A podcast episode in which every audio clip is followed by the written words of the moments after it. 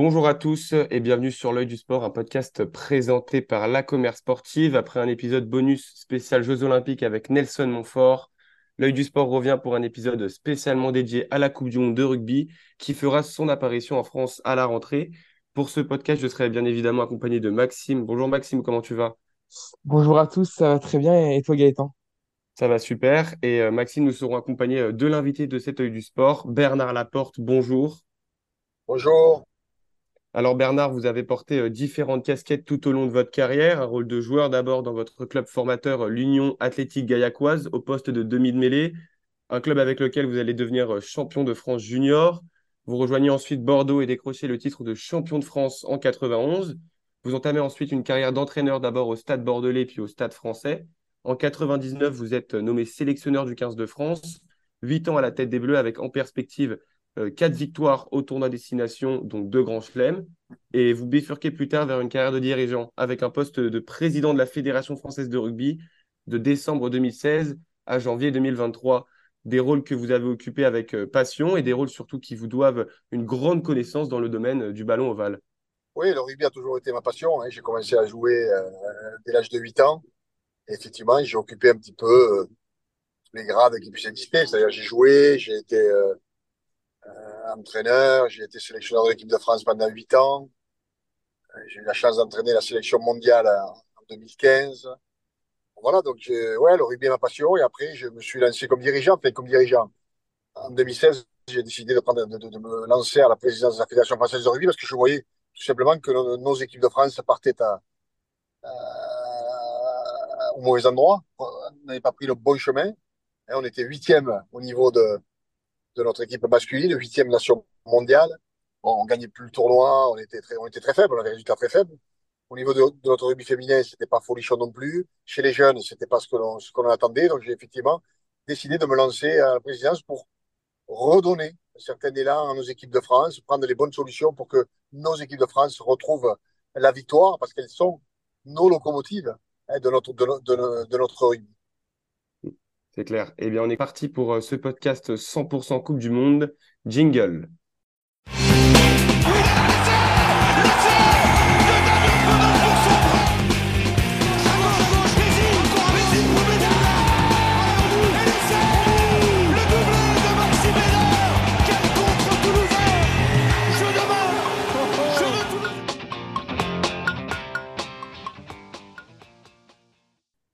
On est donc euh, parti pour, ce podcast. Premièrement, faire une analyse générale de ce 15 de France en partant par, l'effectif. À quoi peut-on s'attendre sur l'effectif à un peu plus d'un mois de la Coupe du Monde?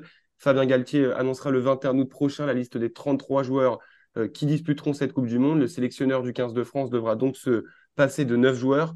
Comment faire ce choix, Bernard et Maxime? On parle quand même de choix cornélien où il est difficile euh, d'écarter certains éléments. C'est toujours difficile, effectivement, quand on a un groupe 42 bons joueurs, ben de dire à 9, vous ne participerez pas à la Coupe du Monde. Tout au moins, vous ne serez pas dans la première des listes, parce qu'on sait très bien qu'après, il y a toujours, il y a toujours des blessés, des gens qui, qui, qui, intègrent, qui intègrent le groupe. Mais bon, quand tu n'es pas dans, dans, le premier groupe, effectivement, c'est toujours une déception. Hein. Ça se comprend. Mais c'est le rôle du sélectionneur. Il y a des choix très difficiles à faire, effectivement. Et il faut les assumer. Il faut les faire et les assumer. C'est ce que fera Fabien Galtier. Ouais, il y a, y a, aussi cette, cette, euh, cette, liste supplémentaire de 18 joueurs qui ont été contactés par, euh, par Fabien Galtier et son staff euh, dans la possibilité où un à plusieurs joueurs des 42 se, se blesserait. Ça montre une, une volonté peut-être de la Fédé et du staff de Fabien Galtier justement de, de donner leur chance à un maximum de joueurs qui sont donc observés, suivis tout au long de leur, leur préparation estivale et qui pourraient, en cas de blessure ou, ou d'imprévu, bah, tout simplement euh, intervenir dans, dans, cette Coupe du Monde. Ça montre aussi que, que la fédération est de plus en plus sérieuse et ça montre également qu'il y a un maximum de joueurs qui sont prêts à, à, à, jouer au rugby pour cette équipe de France et à vraiment se montrer et, et faire ce qu'il faut pour, euh, pour faire partie de cette, cette liste des, des 33 meilleurs joueurs euh, français pour participer à cette Coupe du Monde qui débutera en France dans, dans un peu plus d'un mois. Non, puis, mm. puis, je crois qu'il y a, a rappelez-vous la, la Nouvelle-Zélande en 2011. Mm. Euh, en demi-finale, ils ont fait appel au quatrième d'ouverture, c'est-à-dire un gars qui était à la pêche, qui n'était pas, qui était pas du tout, qui n'avait pas fait la Coupe du Monde. Carter s'est d'abord blessé, son remplaçant s'est blessé, le troisième s'est blessé, Et qui a joué la demi-finale la finale? Enfin, La demi-finale, je ne sais plus de mémoire, oui, mais la finale, c'est sûr. Il a été cherché, je répète, il était parti à, à la pêche. Ils l'ont appelé en disant il faut que tu intègres le groupe. Il y a, des, postes où malheureusement, il faut de la spécificité. Et donc, euh, si à ce, poste-là, tu en blesses euh, deux voire trois, mais tu fais appel effectivement à joueurs qui ne sont pas dans le groupe. C'est une évidence. Le, choix de l'effectif, voilà, il semble tenir sur, euh, sur le critère de la polyvalence. C'est ce qu'a souligné Fabien Galtier. Et c'est l'un des atouts justement de ce 15 de France-là qui dispose de, de joueurs compétents à plusieurs postes. On pense notamment à Thomas Ramos, au poste derrière ou aussi d'ouvreur, à Gaël Ficou, au poste de centre et, d'ailier. L'aspect psychologique également, c'est un aspect aussi important pour garantir une bonne cohésion d'équipe, d'où l'importance des joueurs cadres. Oui, mais la polyvalence, elle a toujours existé. Moi, je me rappelle, j'ai eu la chance d'évoluer pour deux Coupes du Monde en tant que sélectionneur. Effectivement, on prenait souvent des joueurs polyvalents. Parce que, parce que si quelqu'un se blesse, pas définitivement, et on peut le suppléer par quelqu'un de, polyvalent à l'intérieur du groupe. Donc la polyvalence, elle est importante. C'est une, une évidence, elle a toujours existé. Après, vous savez, jouer en équipe de France, tout le monde rêve de jouer en équipe de France. Voilà. Même ceux qui ne seront pas appelés pour le premier groupe, ben, ils se disent, euh, ils ne souhaitent pas mais ils se disent, ben voilà, si j'ai la, la, chance, je vais me préparer parce que je peux être appelé pour les derniers matchs. Et les derniers matchs sont les, sont, les matchs les plus importants puisqu'ils sont synonymes de victoire ou pas. Gaëtan, tu parlais de l'aspect psychologique également qui est, qui est de plus en plus fort. Hein. C'est une des forces de, de ce 15 de France actuellement.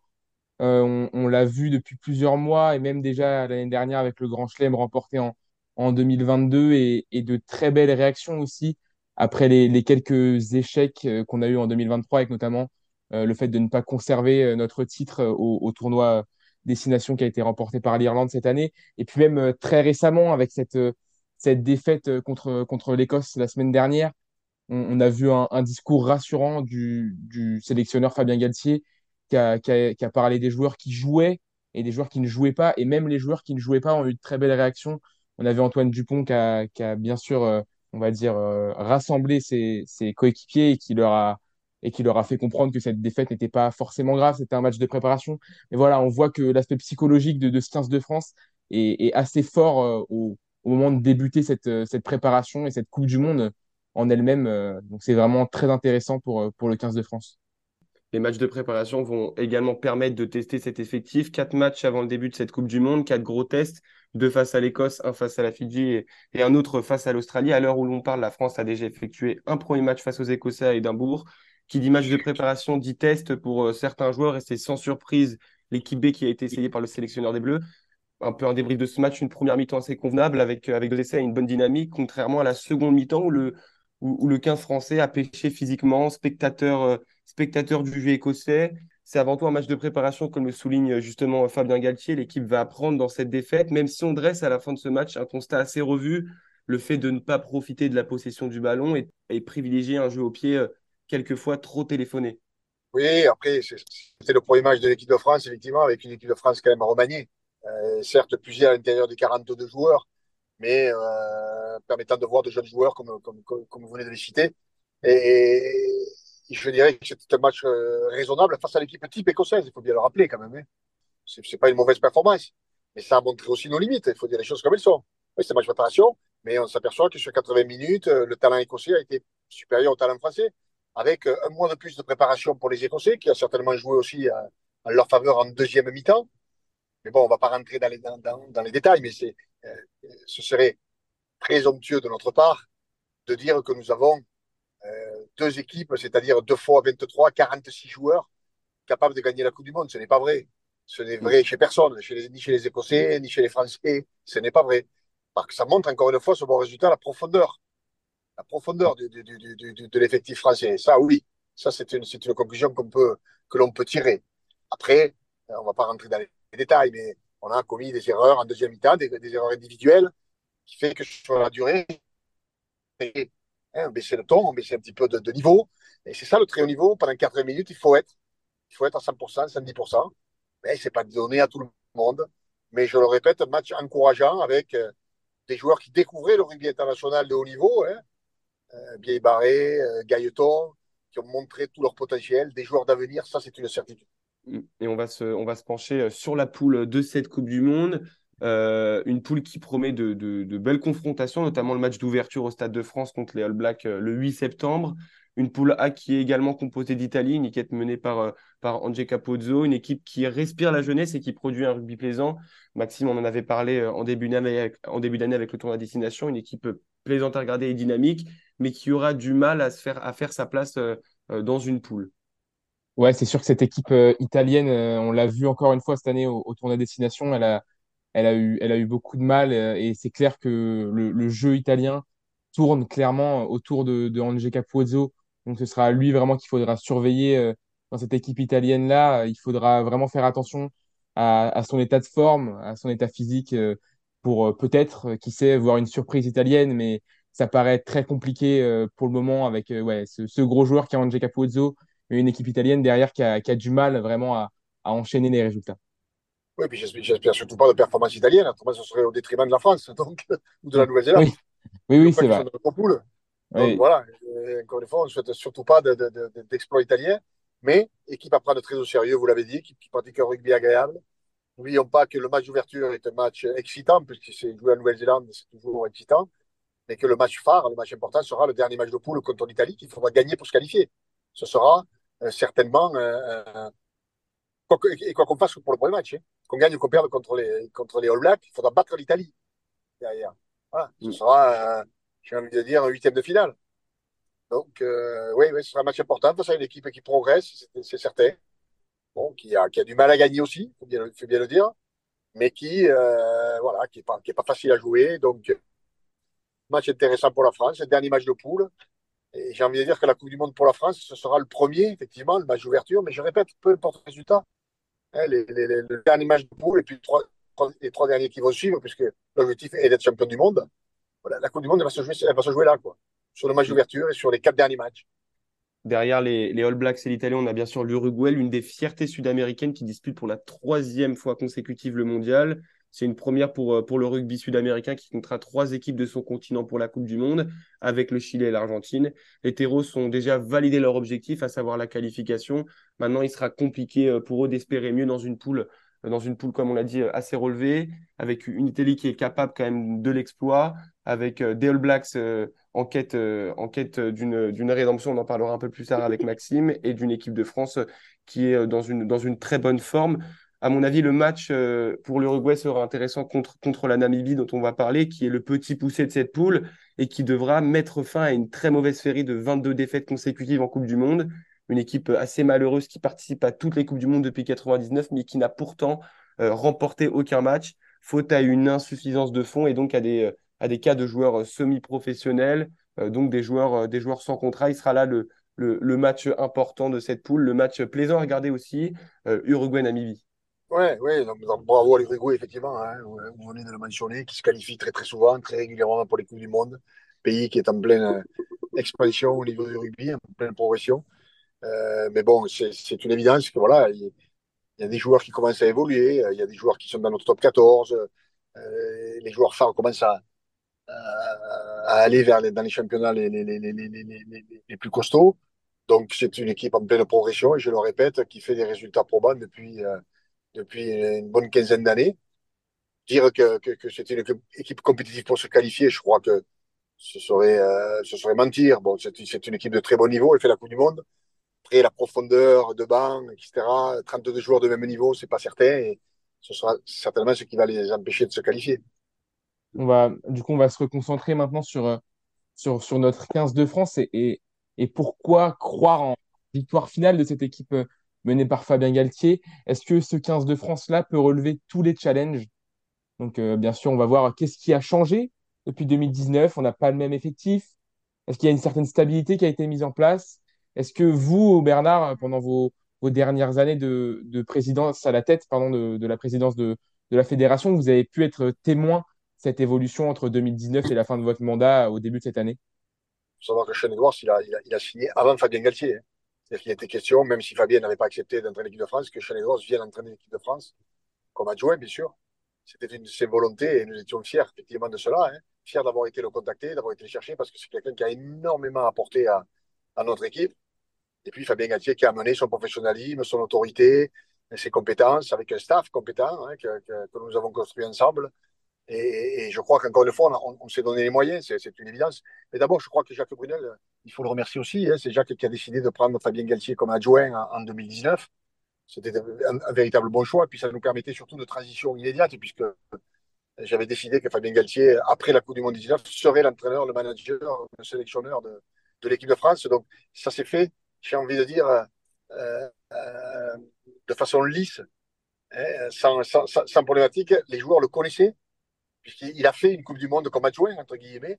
Et donc les joueurs le connaissaient. Dès qu'il a attaqué trois mois après euh, le tournoi destination, on connaissait sa patte, on connaissait sa philosophie, on connaissait sa vision de, ce qu'il voulait faire. Et donc effectivement, ça a été une très très bonne chose qu'il soit déjà à la Coupe du Monde 2019 pour, se faire connaître, pour connaître les joueurs. Et, et il a gagné un temps euh, considérable parler euh, justement de l'importance euh, de l'entraîneur euh, Fabien Galtier. D'ailleurs, à titre d'information, le 15 de France compte 80% de victoires depuis le début de l'ère Galtier, le ratio le plus important pour, un entraîneur français. Donc, ça indique quand même une certaine réussite et, l'importance de, Fabien au sein de l'effectif français. autre importance pour ce 15 de France, c'est l'importance de cadre. On en parlait juste avant. Dupont, par exemple, l'homme qui révolutionne son poste depuis quelques années, que ce soit dans les tâches offensives comme défensives, un homme qui peut amener les siens sur le toit du monde, clairement. Oui, Antoine est un, joueur de très très haut niveau. Si on veut gagner, il faut des joueurs qui soient les meilleurs à leur poste dans le monde. Et ça, c'est la volonté et le désir que doivent avoir tous les, tout, tout, tout, et la volonté que doivent avoir tous les joueurs. Antoine en fait partie. Voilà, Antoine fait partie des trois meilleurs demi mêlées du monde. Si c'est le meilleur, après, c'est toujours difficile de dire c'est le meilleur. Est-ce qu'il est meilleur qu'Aaron Smith? C'est toujours compliqué, mais ce sont des joueurs de, de, de dimension euh, euh monumentale monumentale, des joueurs, internationaux euh, comme on a rarement vu. Mais il y en a d'autres dans cette équipe de France et c'est ce qui fait la richesse de cette équipe de France. Donc oui, il faut des leaders comme ça, il faut des joueurs de ce, de calibre-là. Parce que je le répète, si tu veux être champion du monde, c'est les joueurs qui sont champions du monde. C'est les joueurs qui, sur le terrain, certainement, prennent les bonnes décisions, font la différence. Et on a besoin de joueurs qui soient capables de faire ça. Antoine en fait partie. Qui plus est, c'est un super capitaine. C'est quelqu'un d'abord qui est très, très souvent bon. Voilà, il est jamais, jamais mauvais, Antoine il est toujours là. Il a le respect des autres. Ça, c'est très important. Et donc, il est, au-delà d'être un, super joueur, il est, devenu un super capitaine. Je pense pas qu'au départ, c'est quelqu'un, quand même quelqu'un d'assez, d'assez, euh, d'assez calme, d'assez tranquille, d'assez réservé, Antoine. Bon, si vous m'aviez dit ce sera un très grand capitaine d'équipe de France, je vous aurais pas dit non, mais je, je, je, je n'en aurais pas été certain. Là, effectivement, en le voyant évoluer, en voyant ce, ce qu'il fait, on peut euh, d'ores et déjà dire qu'il est un très, très grand capitaine.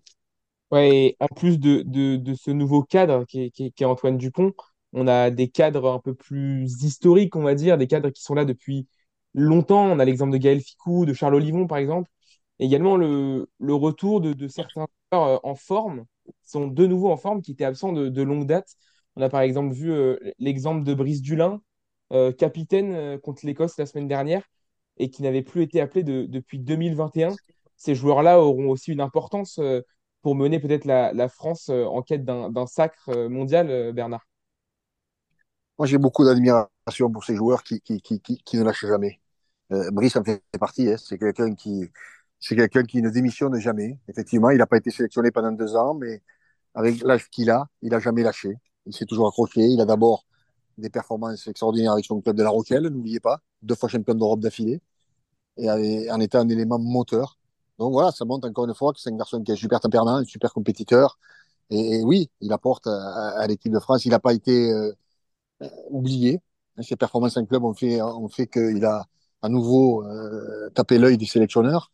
Et, c'est une bonne chose pour le français et pour lui. Après, souhaitons qu'il soit dans la liste des, des, des 42. Ça, ce sera, c'est pas moi, c'est pas à moi de le dire, mais effectivement, euh, vu, euh, c'est pas vu son âge parce que encore une fois, c'est pas, euh, il a l'expérience grâce, à, son, grâce à son âge.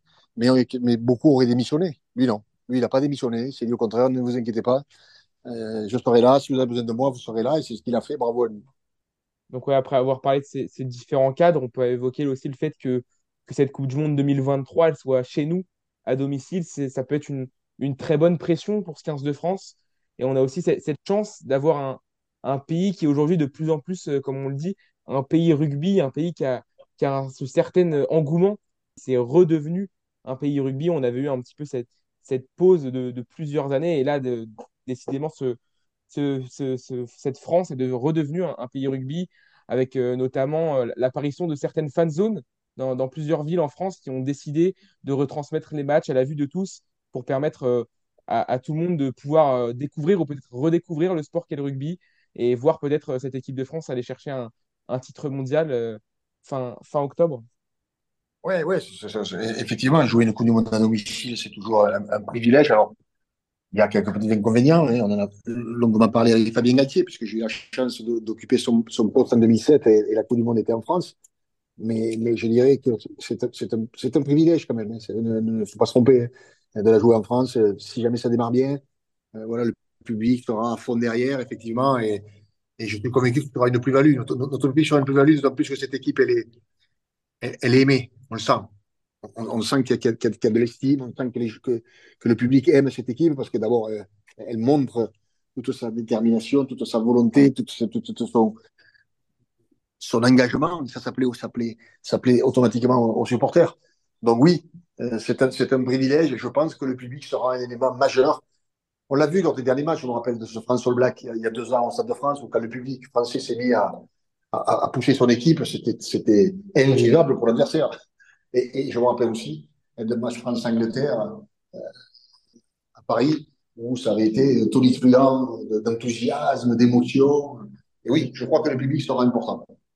Et même s'il y a une année pour, pour, pour décrocher cette première Coupe du Monde, c'est cette année parce que depuis quelques années, voilà, le, rugby français semble trouver un, retrouver un, élan populaire, d'abord avec la domination des Français dans la catégorie des moins de 20 ans, avec un troisième titre de champion du monde remporté très récemment, ce qui démontre, comme vous l'avez dit Bernard, euh, la qualité d'une réserve. Euh, mais il y a aussi euh, de son côté le 15 de France senior voilà, qui semble aussi avoir trouvé une certaine stabilité, propice à la performance, le Grand Chelem en 2022, une place de bon deuxième au tournoi destination cette année en infligeant aux Anglais leur plus grosse défaite à Twickenham on, a l'impression d'être sur la bonne année pour, euh, pour ce 15 de France. Ouais, on dit souvent les, les, les, planètes sont alignées. On le pense tous. Souhaitons qu'on pense, qu'on pense bien. Après, on sait très bien que c'est du sport, que ça ne tient pas grand-chose. Et que, mais, mais je crois que l'on peut dire que cette équipe de France, elle a les moyens d'être championne du monde. Ça, je crois que c'est important. Elle a les moyens pour deux raisons. D'abord parce que, euh, je le répète, il y a une, il y a une, véritable union entre, entre les supporters et, eux que j'ai jamais que j'ai jamais vécu. J'ai entraîné l'équipe de France pendant 8 ans, j'ai jamais vécu ça. Et cette union, cet amour, etc. Ça, c'est important. Et puis la deuxième chose, c'est que il y a de la profondeur dans cette équipe. Il y a de la profondeur. Voilà. On, a trois demi-ouvertures de très haut niveau. On a euh, trois demi-mêlées de très bon niveau. On a euh, des centres de très bon niveau. On a des trois partout. Partout, il, y a, il y a des doublures de bon niveau. Il n'y a pas de point faible entre guillemets. Et ça, c'est quand même très important parce que si tu veux être champion du monde, c'est malheureusement pas la première équipe qui va jouer contre le Black qui jouera la finale. On le sait, il y a toujours des blessés, il faut être l'heure. Mais on sait que dans le rugby, il y a des blessures, il y a ci, il y a là, et que, et que, pour ça, pour être champion du monde, pour aller sur le marathon, il y a sept matchs à faire. Pour aller au bout, il faut de l'effectif à tous les postes. Mais le 15 de France reste quand même une équipe très redoutée euh, euh, durant cette Coupe du Monde. oui, oui, je crois qu'aujourd'hui, elle a retrouvé le rang qu'elle n'aurait jamais dû quitter, c'est-à-dire une des meilleures nations du monde, ça c'est certain. Donc euh, Bernard, après avoir discuté de cette, équipe de France, on va, on va passer aux, autres équipes et bien sûr aux autres grandes équipes de, cette euh, Coupe du Monde de rugby 2023. Ces équipes qui sont très attendues. On a, on a sélectionné euh, cinq, donc notamment l'Australie, la Nouvelle-Zélande, l'Argentine et l'Afrique du Sud qui disputent le Rugby Championship 2023 actuellement et également deux autres équipes européennes que sont l'Irlande et l'Angleterre, qui sont bien sûr, elles également, de, grands noms du, rugby mondial euh, ces derniers temps.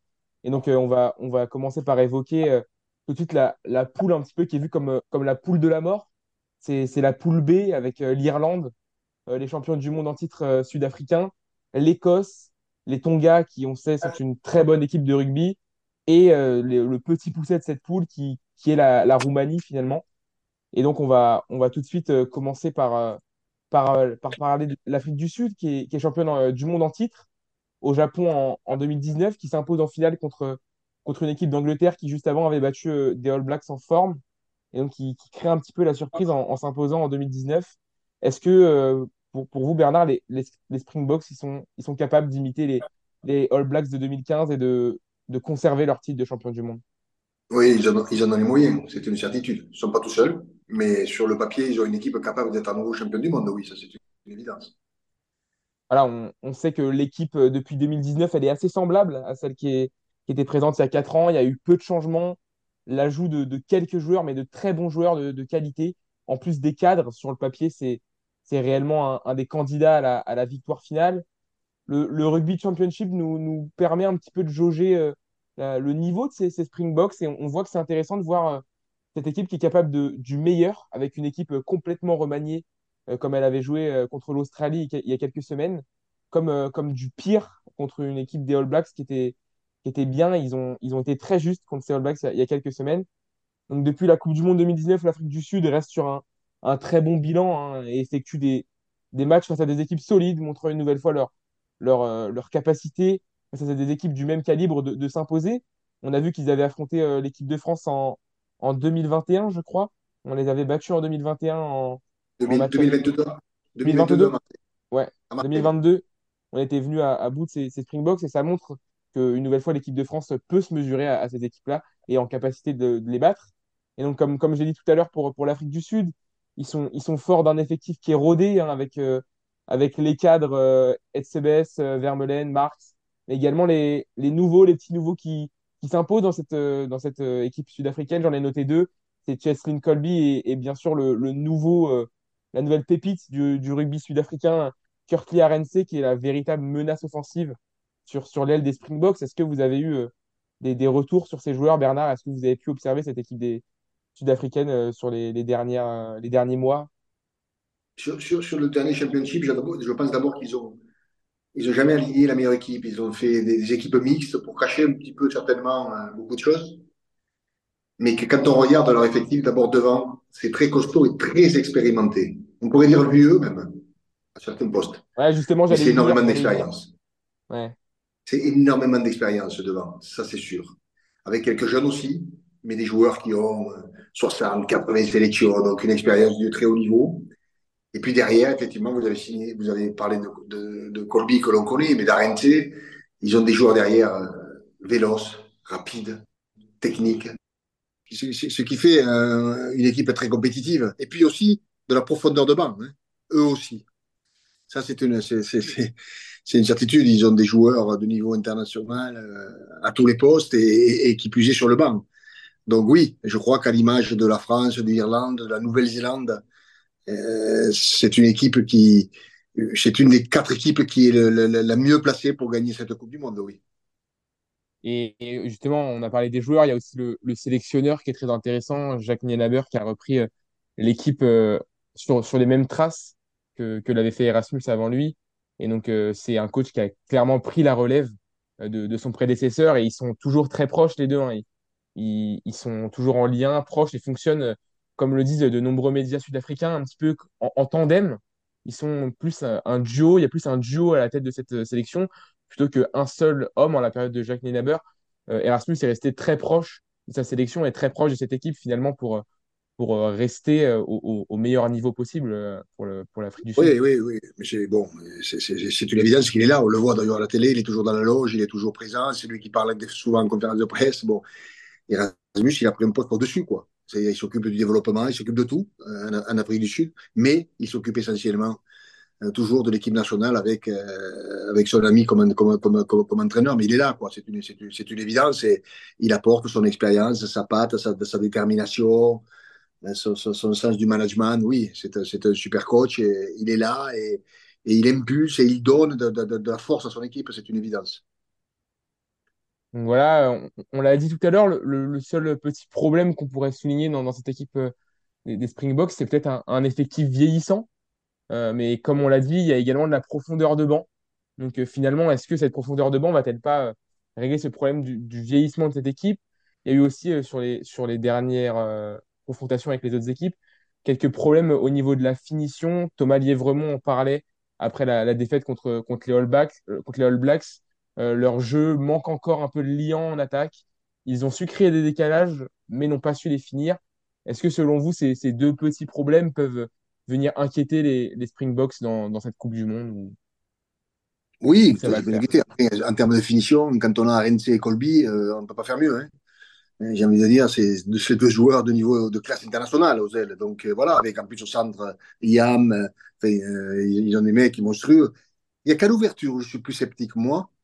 Euh, que ce soit Willem C, que ce soit Pollard, que je trouve un petit peu en dedans, que ce soit. C'est peut-être le poste où ils auront le plus de difficultés. On sait que c'est un poste important pour, pour gagner une Coupe du Monde. Si j'avais un point faible pour l'Afrique du Sud, je dirais qu'il est là.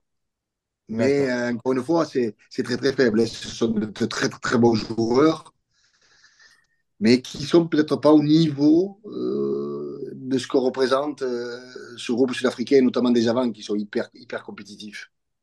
Donc après, après cette équipe d'Afrique du Sud, on va, passer à, l'Irlande, qui est l'un des grands favoris également pour, la victoire finale en Coupe du Monde. Donc ils avaient clairement été réduits à néant en 2019 en quart de finale par la Nouvelle-Zélande. Et l'Irlande, depuis, s'est clairement remobilisée et semble euh, plus que jamais prête à en découdre et clairement euh, l'un des grands favoris de cette, Coupe du Monde pour la victoire finale. Euh, ce qui le montre le mieux, c'est le grand chelem acquéri au, au, début de l'année 2023 lors du tournoi Destination, symbole d'une équipe irlandaise, on va dire, un petit peu dévastatrice, que rien ne semble pouvoir arrêter, très solide face à la France, désormais l'autre tête d'affiche des destinations en équipe de France l'Irlande, elle s'est montrée impériale sur ce tournoi, euh, malgré leur défaite l'année dernière. On, sent qu'ils sont très intéressants. Depuis la dernière Coupe du Monde en 2019, il n'y a eu que seulement 8 défaites, ce qui est clairement impressionnant. Et donc, euh, voilà, on, peut clairement voir l'Irlande en, grand favori de cette compétition. Il faut quand même pas oublier que l'Irlande est un petit peu fâchée historiquement avec la Coupe du Monde. Euh, ils sont jamais allés plus loin qu'un quart de finale. Donc, pour cette Coupe du Monde, ils ont également un statut inédit de favori. Euh, je ne sais pas euh, comment vous voyez cette équipe irlandaise à, quelques semaines du, début de cette Coupe du Monde, Bernard?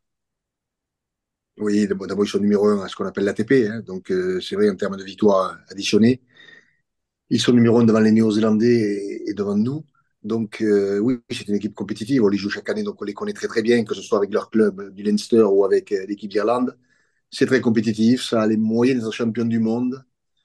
Est-ce que ça a le banc nécessaire pour être champion du monde? Là est mon interrogation.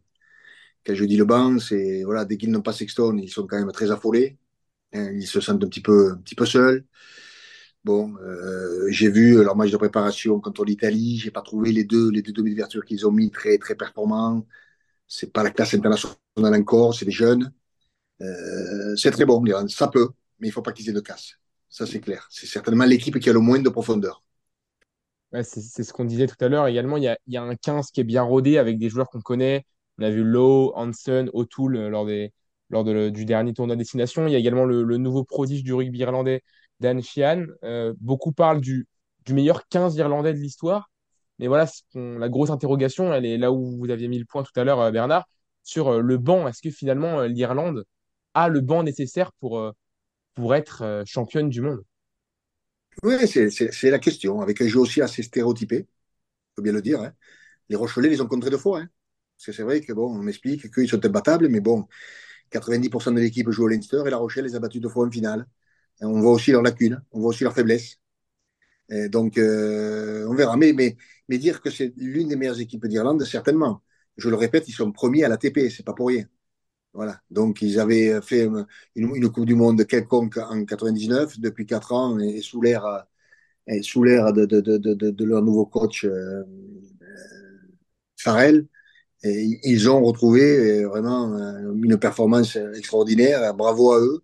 Et qu'ils soient aujourd'hui la meilleure équipe du monde et récompensés. Après, pour être champion du monde, ça dure 7 matchs, on le sait. Et je le répète, il faut, parce qu'il y a des blessures, c'est le rugby, il faut de la profondeur. Est-ce qu'ils l'ont? C'est certainement leur point faible. Certainement. Après, sur un 15 majeur, sur, sur un 23 majeur, équipe très difficile à battre, avec un jeu assez stéréotypé qui prend très peu de risques, on le sait, mais équipe très difficile à battre. On va basculer vers, euh, vers les All Blacks, qui est euh, l'équipe euh, de la poule A de, notre poule de l'équipe de France. Est-ce que les All Blacks, sont, les All Blacks sont, sont, capables de faire un retour au sommet du rugby mondial? En 2019, voilà, lors de la Coupe du Monde 2019, c'était ils faisaient partie des grands favoris, mais ils ont été surpris en demi par, par une équipe d'Angleterre assez assoiffée de victoire. Après cela, il y a une période assez compliquée pour les Blacks qui semblent, qui semblent revenir en force depuis plusieurs mois. Euh, preuve en est la victoire au Rugby Championship assez facilement avec deux victoires écrasantes face à l'Australie et à l'Argentine et une victoire charnière face aux champions du monde sud-africain dans un match, dans un match maîtrisé. Moi, j'ai jamais intérêt les All Blacks. Je crois que c'est comme au football au Brésil. Il ne faut jamais les enterrer. Et ils ont des passages difficiles. Oui, ils ont, ils ont eu un passage difficile de deux ans, certainement. Certainement. Mais ils n'ont jamais explosé. Euh, ils ont toujours été là. Et quand on voit le dernier championship, effectivement, il faut poser beaucoup de questions. Ils ont, ils ont tout simplement montré au monde entier qu'ils sont revenus, qu'ils sont là, qu'il faudra compter avec eux. Mais ça, je le savais depuis le début, que les, que les All Blacks redeviendraient euh, compétitifs, qu'ils seraient là en temps et en heure. C'est fait, ils sont là. Et c'est pour ça que ce premier match contre, contre eux sera, je le répète, pas hyper déterminant, mais sera très, très riche d'enseignements. Parce que quand on voit ce qu'ils proposent au niveau du, du, du championship, c'est épais, comme on dit. Mais, mais, la France a les moyens de les contrer, on le sait. Et ce sera vraiment un match euh, explosif. Oui, en, plus d'avoir une équipe au, qui revient au, sommet euh, du rugby, il y a, Yann Foster qui est, le, le, sélectionneur actuel, qui a, trouvé, on va dire, la formule qui marche pour, pour le 15 néo-zélandais. Il a beaucoup été critiqué pour les deux années de disette, comme vous l'avez dit, mais c'est surtout un entraîneur qui n'a plus rien à perdre, puisqu'on on sait qu'il est en fin de mandat après la Coupe du Monde, que son successeur a déjà été trouvé en la période de Scott Robertson. Donc voilà, le fait que Yann Foster n'ait plus rien à perdre peut donner euh, un, semblant de, de, de, dernière chance pour lui de remporter cette, compétition et donc de partir sur une note très très positive pour, le rugby néo-zélandais. On sait qu'au pays euh, du rugby de la Nouvelle-Zélande, que les médias et l'ensemble de la population euh, ne, cherchent que la victoire finalement dans, dans ces tournois-là. Donc est-ce que le fait d'avoir une dernière chance pour lui de, gagner cette compétition, est-ce que ça pourrait emmener euh, encore plus loin cette équipe de, la Nouvelle-Zélande euh, sur cette compétition? Non, j'ai envie de dire, on n'a rien à foutre de savoir s'il arrête ou s'il n'arrête pas. C'est, la vérité, elle est sur le terrain pendant 80 minutes. Quoi. Par contre, ce qui, est certain, et ça on n'en a pas rien à foutre, c'est que c'est un excellent entraîneur. Quand j'entendais euh, des gens le critiquer, piquer pas, moi, le seul qui est monté au créneau, et je ne l'ai jamais vu en France pour un sélectionneur, le seul qui est monté au créneau il a défendu en disant que c'était l'un des meilleurs entraîneurs avec qui il a travaillé. C'est l'ancien entraîneur de All dont il a été le patron, Stevenson, quoi. Qui, jour, après une campagne de presse délétère contre, contre Stevenson, il avait arrêté de dire des conneries. Le meilleur entraîneur aujourd'hui, c'est lui. J'ai travaillé avec lui, c'est lui, c'est lui. Voilà, les All Blacks sont dans une période difficile, c'est pas sa faute, etc. Ils vont revenir. Et c'est une évidence. Et, pour le connaître un peu et pour en avoir entendu parler beaucoup par des joueurs qu'il a, qu a entraîné, c'est un super entraîneur. Euh, super entraîneur. Après, qu'il parte ou qu'il parte pas, on s'en fout. Sincèrement, ça ne jouera pas. Mais, euh, mais c'est une évidence qu'il a su remettre le Black euh, après, une certaine, euh, après un certain moment de, de, de, de, difficulté, de trouble. Il les a remis à l'endroit, la tête bien, bien, bien à l'endroit. Et encore une fois, voilà, les All Blacks ont montré sur le dernier Rugby Championship qu'ils étaient redevenus compétitifs. Ils avaient de la profondeur de banc, c'est toujours. Voilà, il n'y a pas de point faible. Une évidence. Donc euh, voilà, ce sera une équipe, c'est une équipe, ils seront toujours là, les Blacks. Voilà, une équipe difficile à manœuvrer, on le sait, mais je le répète, la France a les moyens de les contrecarrer lors du match d'ouverture, mais ce ne sera pas simple. Hmm. Euh, Maxime, tu parlais justement de la, la pression médiatique euh, au pays en, Nouvelle-Zélande. La pression, elle sera, elle sera de plus belle au match d'ouverture. Comme vous l'avez dit, Bernard, le 8 septembre face aux Français. Un match rempli d'histoire, rempli de pression. ça, va être, ça va être beau à voir. Ah, ça va être beau à voir. 800 000 demandes, vous vous rendez compte? 800 000 demandes pour, de, tickets pour le match d'ouverture. Je crois qu'on n'a jamais vu ça. Mais, mais, c'est une évidence que commencer une Coupe du Monde par un France All Black, je crois qu'on ne pouvait pas rêver mieux. Au Stade de France, bien sûr, on ne pouvait pas rêver mieux. C'est tout comme si, la, si ça avait été en Coupe du Monde, et si ça avait été en Angleterre, commencer par un Angleterre All Black, on ne peut pas rêver mieux. Les All Blacks, c'est, en termes de, de notoriété, c'est ce qu'il y a de mieux au monde. Voilà, donc tout le monde, euh, tout le monde sait qui sont les All Blacks. Voilà. Et donc ça sera, ce sera explosif. Et, en termes de télévision, je suis sûr qu'on fera plus de 15 millions de téléspectateurs, je suis pratiquement certain. Et pour notre sport, pour le rugby, c'est quand, même, quand même grandiose.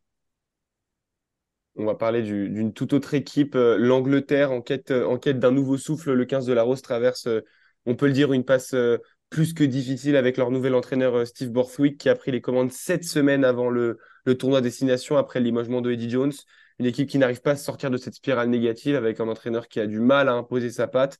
Le 15 de la Rose pourra-t-il se relever, retrouver son rugby de qualité? C'est toute la question de cette Coupe du Monde en fin de compte.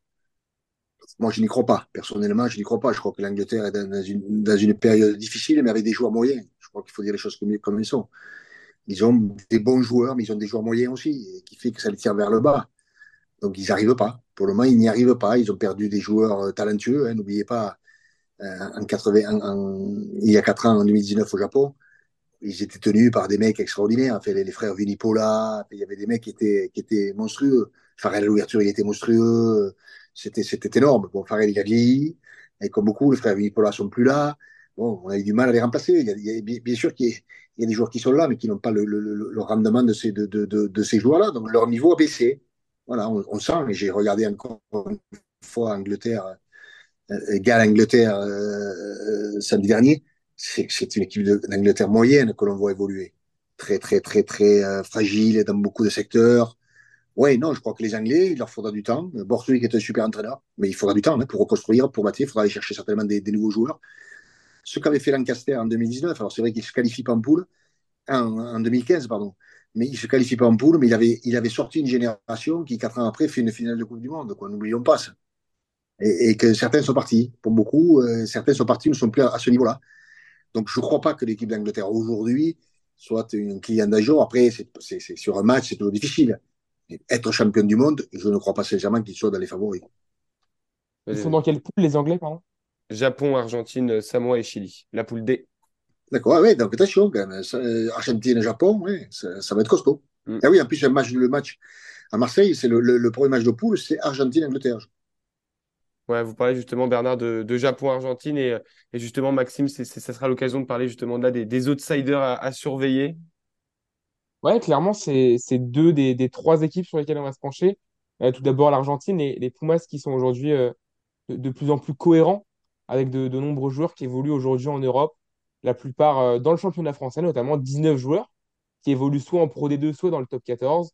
Et, et c'est d'ailleurs grâce, visiblement, à ces expatriés que, que l'Argentine a connu un grand coup d'accélérateur hein, au, au, niveau du rugby. On parlait beaucoup euh, de l'Argentine il y a quelques années comme un, un, grand pays de football. Ça devient de plus en plus un, un pays de rugby, avec le des, des, joueurs confrontés au très haut niveau, où ils acquièrent une certaine expérience. Et je dirais même que, que l'Argentine a permis justement au, au continent sud-américain de, de lancer de nouvelles équipes également, avec euh, le Chili et l'Uruguay qui, qui sont venus s'ajouter à cette équipe argentine qui est très intéressante, avec cette culture de la grinta, notamment cette hargne et cette agressivité qui les caractérise, euh, les Pumas d'Argentine, comme euh, les joueurs de, l'Uruguay et du Chili.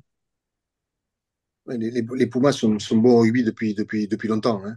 N'oubliez pas à l'époque les frères Iachetti qui étaient venus jouer à Hoche, euh, Dengra qui était venu jouer à Bourgogne-Jallieu, c'est déjà des joueurs qui, étaient, qui, étaient, qui faisaient partie des meilleurs à leur poste. Mais effectivement, euh, ils ont pris une autre dimension. Dès qu'ils sont rentrés dans le championship, il faut dire les choses avec, euh, avec l'Australie, l'Afrique du Sud et la Nouvelle-Zélande. Là, ils ont énormément progressé. Et puis, ils ont atteint la notoriété qu'ils méritaient. Donc, c'est un grand pays de rugby, c'est un grand pays de sport. J'ai envie de dire l'Argentine. Ils sont bons à tout. Ils sont bons au football, bien sûr. Ils sont très bons au rugby, ils sont très bons au basket. Ils sont bons à tous les sports, les Argentins. Donc, euh, oui, oui, c'est une grande nation de rugby, équipe très compétitive, très difficile à jouer et une équipe sur laquelle il faudra compter. Autre, autre nation euh, grandissante de ce rugby, le Japon, qui avait surpris tout le monde en, accrochant une place en quart de finale en 2019.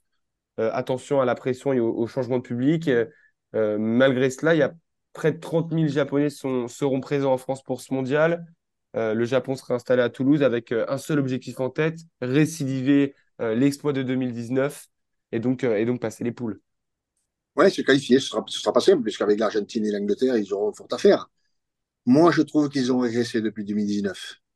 D'abord, il y a eu le Covid, ils n'ont pas joué pendant plus de deux ans. Ça, ça leur a quand même euh, nuit considérablement. Mais je trouve qu'ils ont régressé. Certains joueurs sont partis, vieillissants, et ils ont eu du mal à les remplacer. Aujourd'hui, ils sont quand même moins compétitifs qu'ils ne l'étaient il y a quatre ans. À eux de me faire mentir, mais je ne les vois pas se qualifier dans cette poule.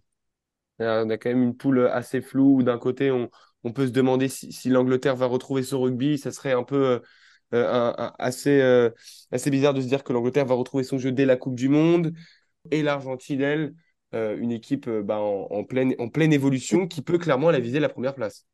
Ouais, mais n'oubliez pas que l'Angleterre joue le premier match contre, donc à Marseille contre l'Argentine. -hmm. Le deuxième match à Nice contre le Japon.